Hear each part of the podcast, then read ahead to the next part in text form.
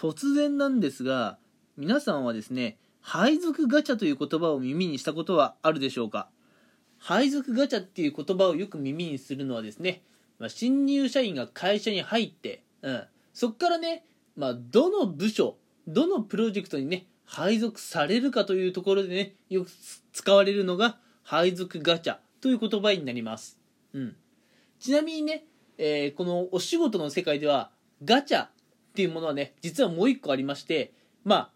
上司ガチャっていうのもありますね。うん。あのどのプロジェクトどの、うん、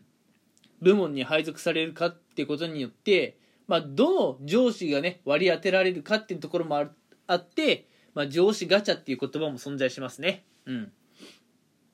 でこれからお話しするのはですねもはや日本特有となったんじゃないかっていうね、え配属ガチャについてね今回は少しね知ってほしいと思ってお話をしていこうと思います。うんまず配属ガチャなんですけれども、まあこれね、先ほどお話ししたように、うん。まあ、新卒で会社に入った会社員っていうのは、うん。入社する前に希望していた部署に100%、えー、配属されるというわけではないんですね。うん。自分がどの部署に行きたいっていう、まず案とかね、意見を出して、で、そっからね、おそらく人事とかね、採用担当の方が、えー、配属先を決めるということになってくるんじゃないでしょうか。うん。その過程でね、まあ、しっかりね、えー、思い通りになったという学生さんもいれば、えー、思ったところとはね、違うところに配属されてしまったという、そういう学生さんもいるわけですね。うん。これが、えー、俗に言うね、配属ガチャの当たり外れというものです。うん。思い通りのところに配属されれば、配属ガチャは当たり。そうでなければ外れというものなんですね。うん。まあ、正直ね、えー、まあ、この配属ガチャに関しては仕方ないと思っている日本人の学生の方、あるいはね、会社員の方、結構多いんじゃないかと思うんですが、このね、配属ガチャ、実は世界全体で見るとなかなかおかしい話なんですね。うん。特に海外でお仕事をされている人からすると、なんで配属ガチャなんてものが起こりうるのかがわからないという感じになっていると思います。うん。っていうのもね、今じゃもう配属ガチャなんて大体日本ぐらいでしかね、ないと思うんですよ。うん。じゃあ、なんで日本では配属ガチャっていう言葉をよく耳にして、海外ではあまり耳にすることがないのかっていうと、うん。日本と日本以外の国では、うん、えー、っと、なん、なんていうんですかね、新しい会社員の採用方法がね、ちょっと異なってるんですよ。うん。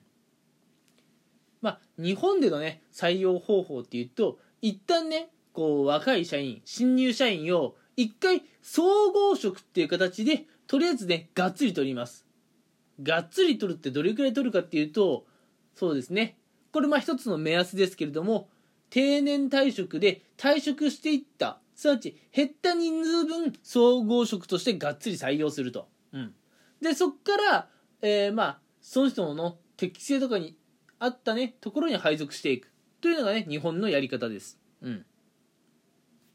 なんでね皆さんも就職活動をされている時には1回ぐらいね総合職という言葉はね聞いたことがあるんじゃないでしょうか。ただね海外はちょっと違うんですね。海外では例えばね人手が足りないプロジェクトとか人が抜けたプロジェクトそういったところにまあ入りたい人配属されたい人っていうふうにね、うん、人数を募集します、うん、なのでね一回総合職としてがっつり採用するんじゃなくて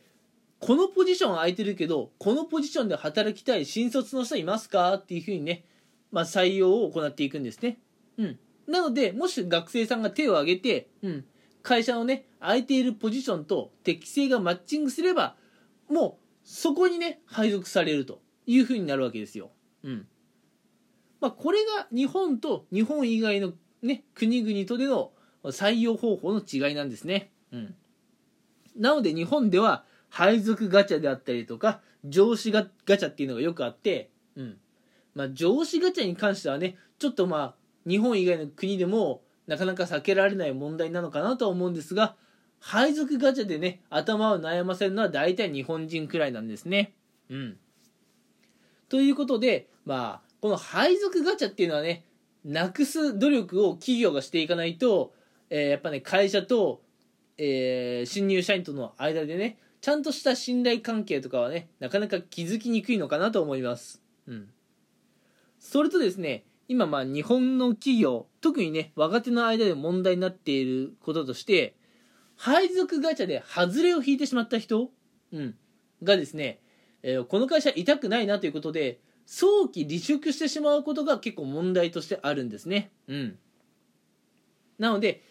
配属ガチャで頭を悩ませるのはもはや日本ぐらいで、その配属ガチャでね、外れを引いてしまった、そういう新入社員っていうのは、割とね、早期退職をしてしまう傾向にあるというのがね、現状なんです。うん。せっかくね、こうお金を使って採用活動をして採用したのに、早期離職をされてしまうと、会社としてもデメリット。社員の方としても早期離職をしたとすれば、経歴にね、まあ、傷とまでは言いませんけれども、ちょっとね、経歴がね、なんだ、怪しくなるっていうかね、良くない状況になってしまうので、次のね、転職活動が難しくなると。どちらにとっても、ウィンウィンとは言い難い関係になってしまうわけですね。うん。なので、日本企業は、この配属ガチャをどう対応するか、うん、しっかりね、考えていかなければならないんですよねっていう話をね、今回はしていきました。うん。なので、皆さんも、配属ガチャって耳にしたことがあるけど、言葉の意味がわからないって方は、今回のね、この、えー、ラジオ配信をきっかけに知ってもらえたらなと思います。うん。で、次回のね、え、お話なんですけれども、もっとね、日本と日本以外の国々での、まあ、あの採用方法についてね、もう少しね、詳しくお話ししていこうかなと思います。うん。ということで、えー、今回はひとまず、えー、日本特有の問題となりつつある配属ガチャについてお話をしていきました